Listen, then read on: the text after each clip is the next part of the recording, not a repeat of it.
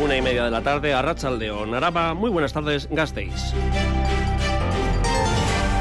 Araba Gaur en Radio Vitoria.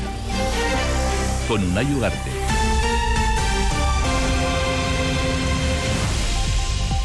El sector primario a la vez saca, sacará a sus tractores mañana, convocados por la UAGA, que se une a las protestas europeas para mostrar su malestar por las difíciles condiciones que atraviesan y la burocracia que genera la normativa de la Unión Europea. Los tractores partirán mañana entre las 8 y las 9 de la mañana de Agurain, Armiñón, Bernedo, Treviño, Campezu y Río Jalavesa. Y todo cuando esta mañana Agroseguro ha dado a conocer que las indemnizaciones abonadas a los agricultores y ganaderos asegurados vascos por los siniestros en el año 2023 se han elevado hasta los 10,5 millones de euros, cuatro veces superior a la cantidad abonada en 2022. 10 millones, de los cuales 1,6 millones corresponden a daños por pedrisco y heladas en el viñedo a la vez, y otros 6 millones son derivados de la tormenta de pedrisco del pasado 6 de julio. Araba es el territorio pasco más afectado. María Luz Cano, directora territorial de la zona norte de Agroseguro.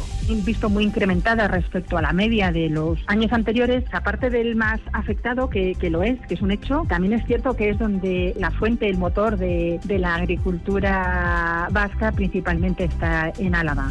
Movilizaciones de nuestro sector primario mañana y pasado, principalmente pasado, en el territorio. Buenos datos, eso sí, también para el Parque Tecnológico de Miñano.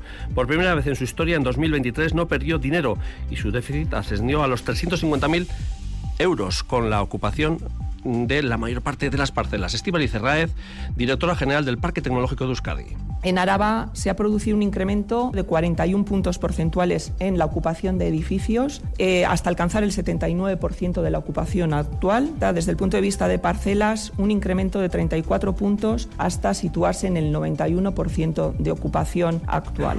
Entre los retos para este año está el de poner en marcha nuevos edificios para actividades de dato y ciberseguridad, así como crecer y acercarse al campus de la capital.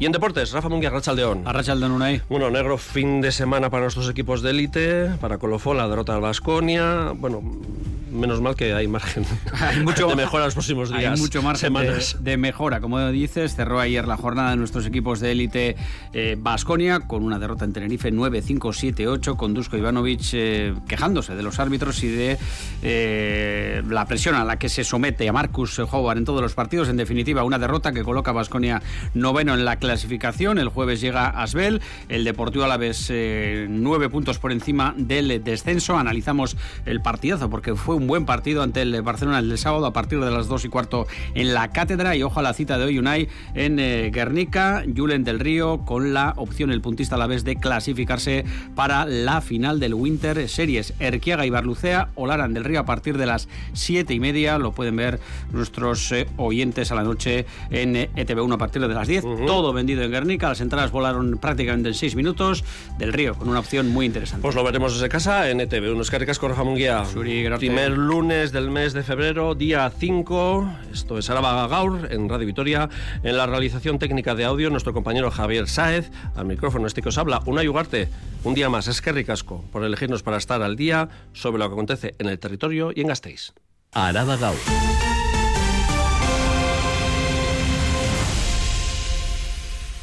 Y un día más también, la niebla matinal ha dado paso a un cielo despejado. Poco a poco se está despejando, sobre todo cuanto más al sur del territorio nos vayamos. A estas horas luce el sol más allá, sobre todo en el sur, pero para la tarde se volverá a formar esas nieblas en el centro de Áraba. El viento seguirá soplando sin apenas fuerza y las temperaturas serán similares a las de este fin de semana, con temperaturas máximas de entre 15 y 16 grados.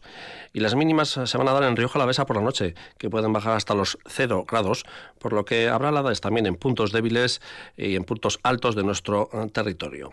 En cuanto al tráfico, normalidad en la red viaria de Gasteiz y del resto del territorio. Y entramos ya en materia informativa porque esta mañana muchos eh, de nuestros oyentes, usuarios del tranvía, seguro que han mm, vivido esa situación de que, bueno, el tranvía está cortado entre Sancho el Sabio y Angulema.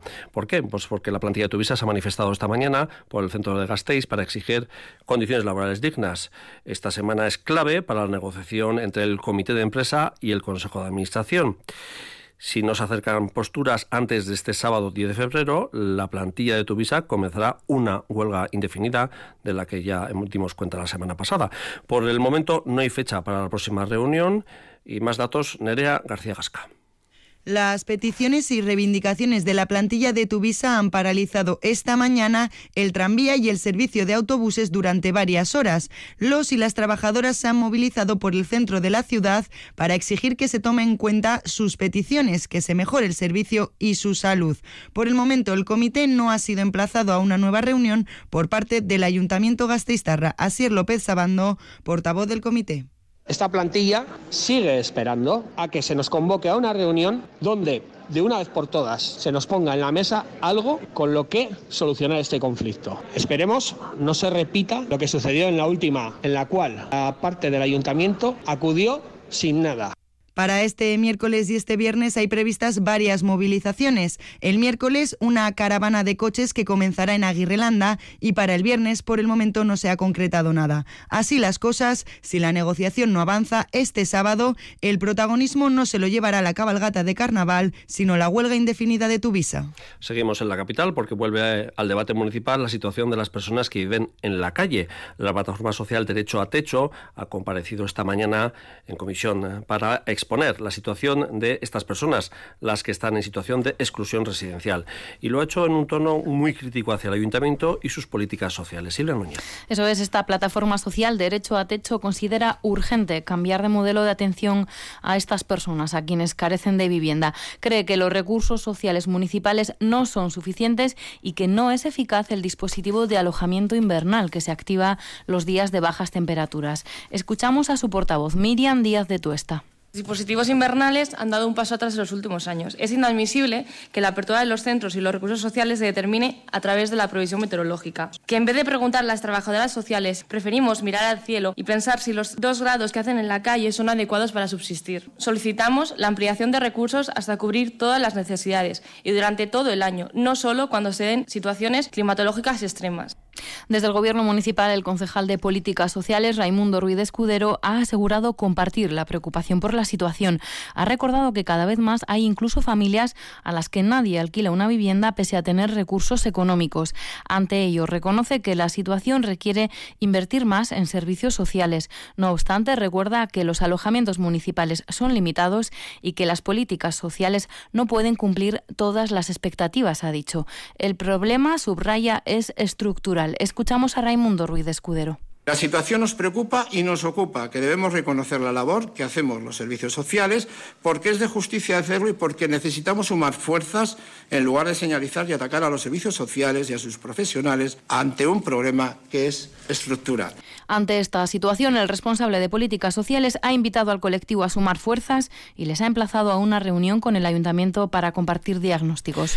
Es que el casco, Silvia, y en este debate, en esta comisión eh, de políticas sociales del Partido Popular de Gasteiz, se ha unido al debate eh, sobre eh, la situación, las competencias que sigue llevando el ayuntamiento en políticas sociales pese a ser competencia de la Diputación.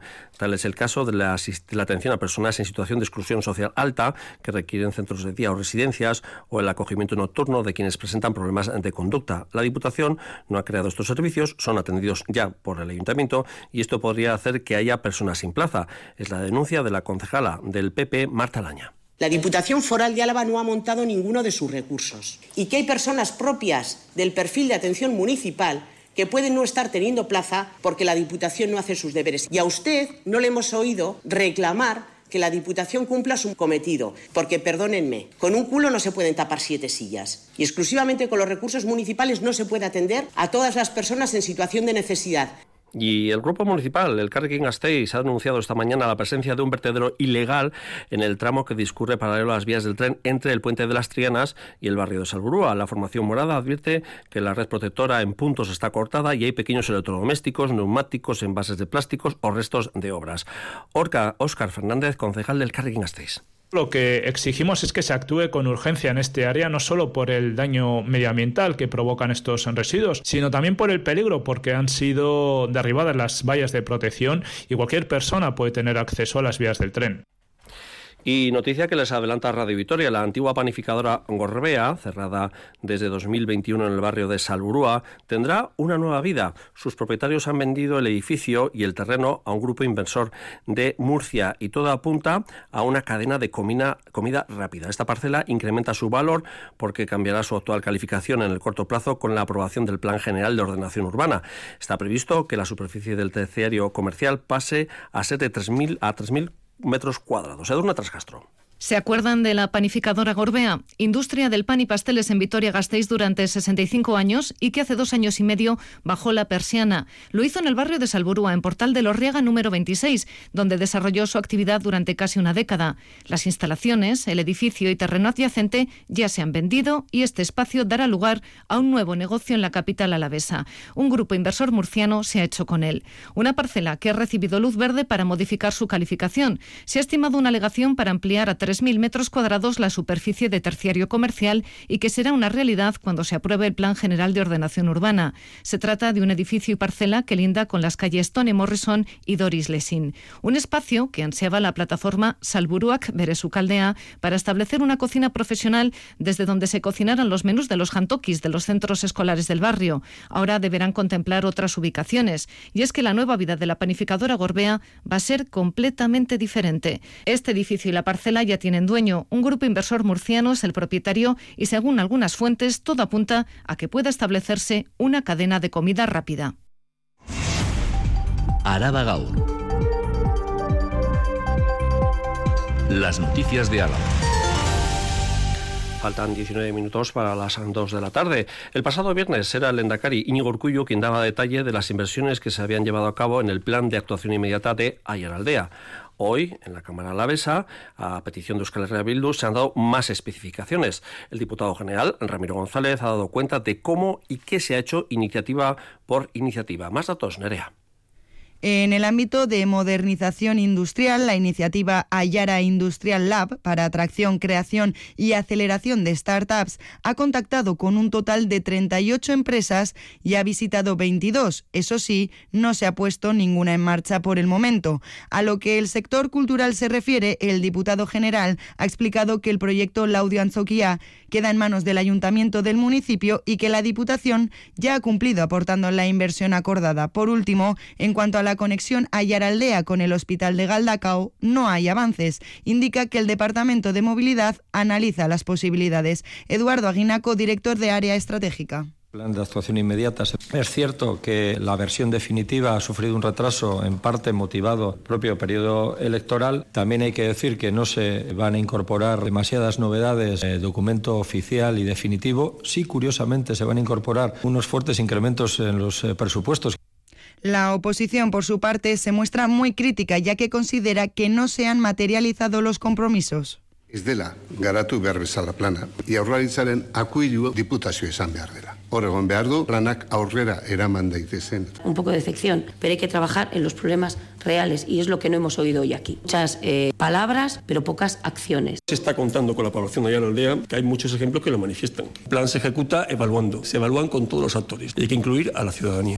González, por su parte, ha reiterado, igual que el Endacari Íñigo Urcuyu, que se ha activado el 60% de la inversión prevista. Y en juntas también el diputado general ha comparecido para explicar las intenciones del gobierno foral tras la prórroga de los presupuestos. González, Ramiro González, ha mostrado su voluntad de seguir negociando y lograr acuerdos y de intensificar el diálogo entre los grupos. La oposición, por su parte, ha criticado esta prórroga, calificando de, calificándola de, de fracaso, insuficiente e incapacidad negociadora. También ha mostrado su voluntad de seguir negociando. Ramiro González, diputado general.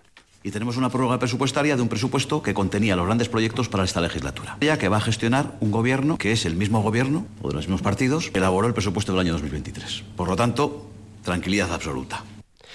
Y buenos datos para nuestros parques tecnológicos, los de Euskadi. En el caso del Parque Tecnológico de Miñano, ha acabado el año con 350.000 euros de beneficio. Un dato que hoy ha anunciado la consejera de Desarrollo Económico, Arancha Tapia, en el propio Parque Tecnológico Alavés, Miñano. Además, por primera vez en la historia, todos los parques tecnológicos vascos han tenido resultados positivos. Adrián Nicolau. Referente, empleo de calidad, transformación son palabras empleadas por la consejera Arancha Tapia para definir el 2023 de los parques tecnológicos vascos, que por primera vez terminan el año con resultados positivos. En el caso del Alavés, se cifra en 350.000 euros el beneficio. Arancha Tapia. Bueno, Arancha Tapia que subrayaba los buenos resultados del eh, año 2023 en cuanto a los tres eh, parques tecnológicos que, como decimos, los tres han acabado de forma positiva. Además, la ocupación del parque Alavés ha aumentado en 41 puntos porcentuales en el último año. Se afirma, de hecho, que la alta ocupación exige ampliar el parque tecnológico en el futuro. Y de cara al futuro, precisamente, los retos que marcan son que hay que pasar por poner en marcha nuevos edificios para actividades económicas del dato y ciberseguridad. La Asociación de Mujeres Empresarias de Araba, AMPEA, presenta esta tarde en Gasteiz las conclusiones del estudio que ha realizado en las distintas cuadrillas del territorio sobre las posibilidades que tienen las mujeres de poner en marcha su propio negocio o sobre las desigualdades a las que se enfrentan. Entrevistada en Radio Victoria, su presidenta, Idoya Aguillo, ha adelantado los siguientes pasos. Eh, Javier Moncada. Álava necesita más mujeres en puestos de dirección, según Aguillo, porque su porcentaje es todavía demasiado bajo, aunque en algunas cuadrillas, como Rioja Alavesa, su presencia es más elevada porque son muchas las que están al frente de pequeñas bodegas. En cualquier caso, no es sencillo ser mujer y poner en marcha una empresa en la zona rural. Tenemos empresarias que, han hecho, eh, han creado empresas en zonas muy pequeñitas, ¿no? Como Cuartango, en Bernedo, etcétera, ¿no? Lo que pasa es que el esfuerzo que supone es mayor porque eh, tu cliente no va a estar en tu zona, ¿no? Y te tienes que mover más.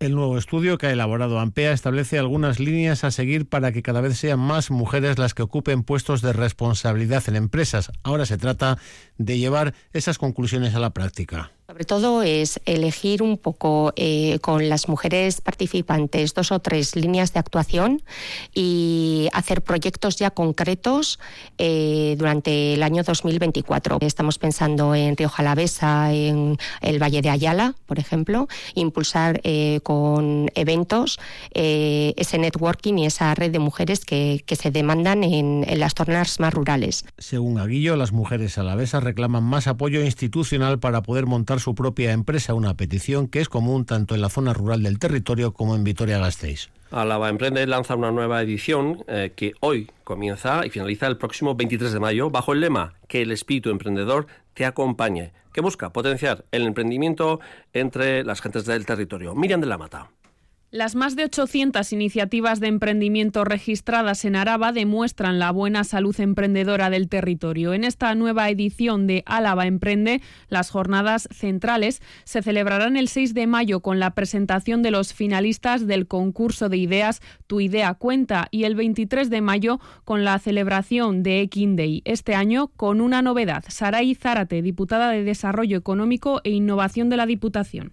Tendrá lugar también el Crossing Videa, que es una oportunidad para que los y las emprendedores y los agentes de emprendimiento del territorio entren en contacto y de alguna manera fomentar ese networking que dé lugar a que eh, los negocios puedan llevarse a cabo.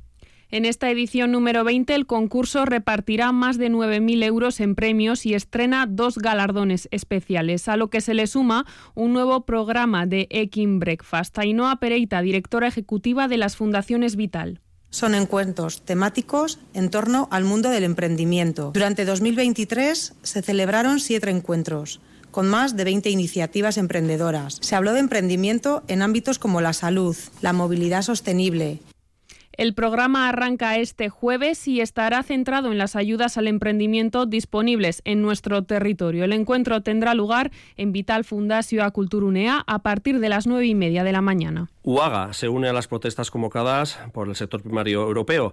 Este miércoles quiere mostrar con una gran tractorada su malestar por las dificultades, por las difíciles condiciones que atraviesan y la burocracia que genera la normativa de la Unión Europea, especialmente la política agraria común, la PAC. Los tractores participarán mañana entre las 8 y las 9 de la mañana, partirán, mejor dicho, desde Agurain, Armiñón, Bernedo, Treviño, Campezu y Río Jalavesa. A las 10 se reunirán en el polígono industrial de Jundiz y pernotarán en el parking para salir en caravana la mañana del miércoles hasta el gobierno vasco. John Moraza, vicepresidente de la UAGA. Partimos de varios años con unos costes elevados de los inputs, tanto abonos fitosanitarios, gasóleo y una baja producción por el tema climatológico. Y el precio es bajo, con lo cual nuestros costes son, se disparan. A nivel de precio es complicado competir y más en una provincia como la nuestra, con parcelas pequeñas, explotaciones pequeñas. Las indemnizaciones del seguro agrario, agroseguro, marcan récord histórico en 2023. En Araba, en concreto, son indemnizaciones por valor de 7,6 millones, eh, la mayoría 6 por la tormenta del predisco que azotó el territorio alavés el pasado 6 de julio. Adrián. Sí, en todos Euskadi las indemnizaciones del seguro agrario en 2023 han sido de 10 millones y medio, de las cuales 7,6 han caído en Araba.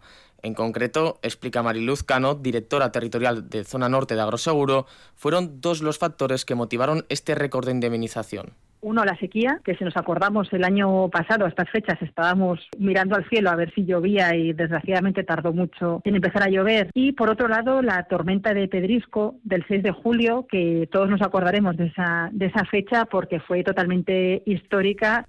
Dos factores, pero un solo motivo, subraya Mariluz Cano, el cambio climático pues la realidad es que estamos viviendo estos, esta, esta nueva realidad climática, los efectos de este cambio climático que hace que las tormentas pues cada vez sean más frecuentes, sean más virulentas o más grandes. En Euskadi la cuantía abonada a los agricultores y ganaderos fue cuatro veces superior a la del año pasado. Es que el casco Adrián y no dejamos el sector primario porque la Asociación de Truferos de Araba avanza que la cosecha eh, de este año no ha sido del todo mala de esta campaña, como sí ha pasado, por ejemplo, en el resto del Estado. Los amantes de este hongo podrán disfrutar del producto en la Feria de la Trufa Negra, que tendrá lugar el próximo domingo en Ribavillos, Aire y Barrondo. A falta de un mes para que finalice la temporada de la trufa, Ramón Barón, presidente de la Asociación de Truferos de Araba, ha destacado que la cosecha alavesa de este año no ha sido del todo mala. En esta campaña, como la pasada, en Álava no está siendo del todo mala porque tuvimos las lluvias en julio. Eh, la trufa es un cultivo que no es que necesite una gran cantidad de agua, pero sí que necesita lluvias en verano. Y eh, en Álava no, hemos tenido ese problema en exceso. En el resto de España sí que la sequía les está afectando bastante. Los productores de trufa alaveses expondrán su cosecha este domingo en la Feria Anual de la Trufa de Araba, que se celebrará en el Polideportivo de Ribavillosa. Habrá una treintena de expositores de productos relacionados con el hongo, así como una amplia programación. Miriam García, concejala de Turismo del Ayuntamiento de Ribera Baja. Una y media más o menos calculamos que empiece el vermut trufero, que este año lo hemos puesto así un poco como novedad, con los tres eh, bares que hay en Ribabellosa, pues se va a dar un pincho elaborado con trufa negra de Álava y, va a haber, pues eso, el vermú va a ir acompañado de charanga.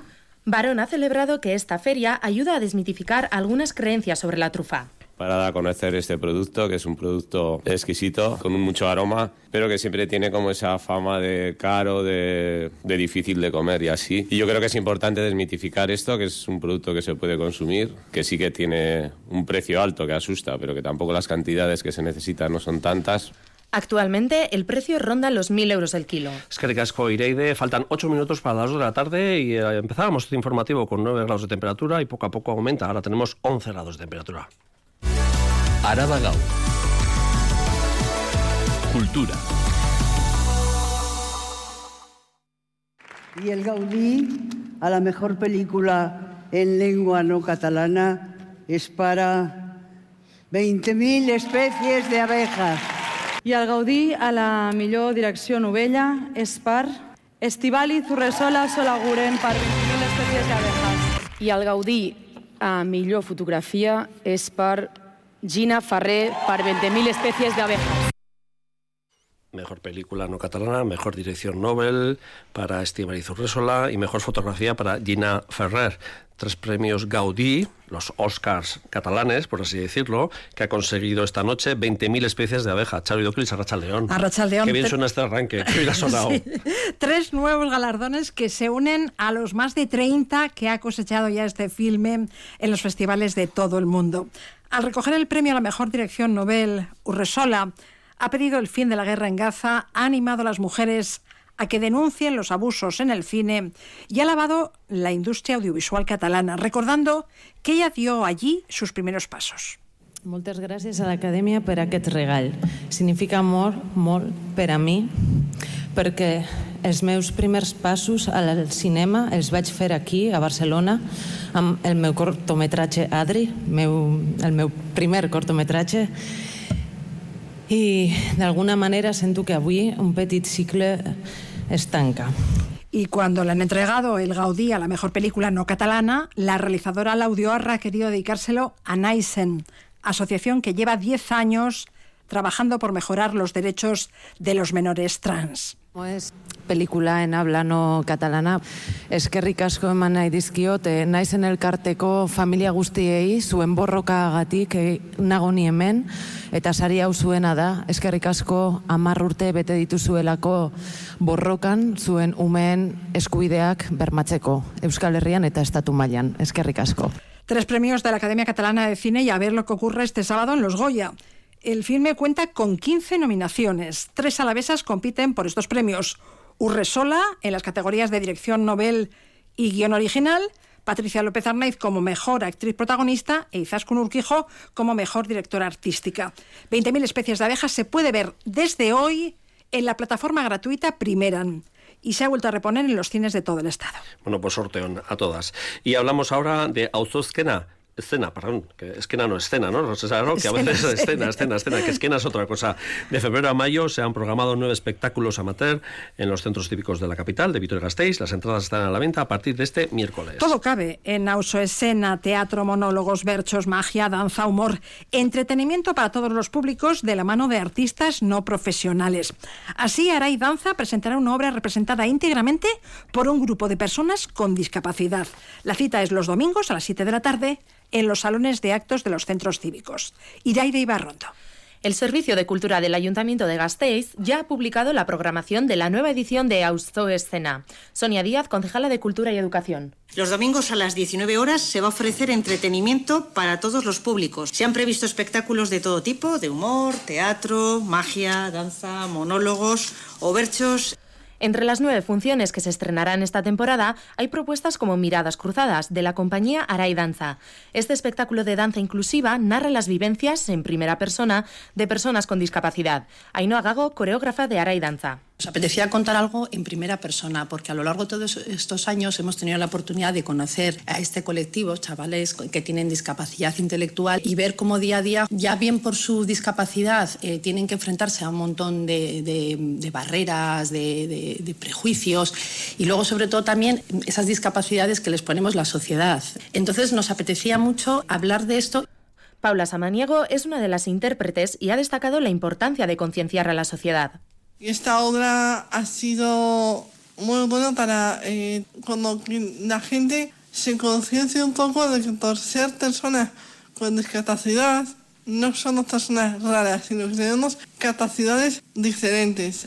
Auzo Escena se celebrará entre el 18 de febrero y el 25 de mayo y esta obra en concreto se estrenará el 17 de marzo. Es que recasco Iraide. Repasamos ya la agenda de hoy. En Vital Fundación a Cultura Unea a las 7 de la tarde, Santiago Posteguillo presenta Maldita Roma, segunda entrega de la saga dedicada a Julio César. Batallas, aventuras, traiciones y ambición confluyen a lo largo de más de 800 páginas donde vamos a asistir al ascenso político de Julio César y descubriremos un hombre menos idealista y más pragmático, Santiago Posteguillo. Vamos a ver una evolución en el personaje donde no digo que se oscurezca, pero donde va a empezar a entender que a veces las cosas no son ni blancas ni negras, sino que son grises, que a veces hay que hacer pactos que uno no quiere.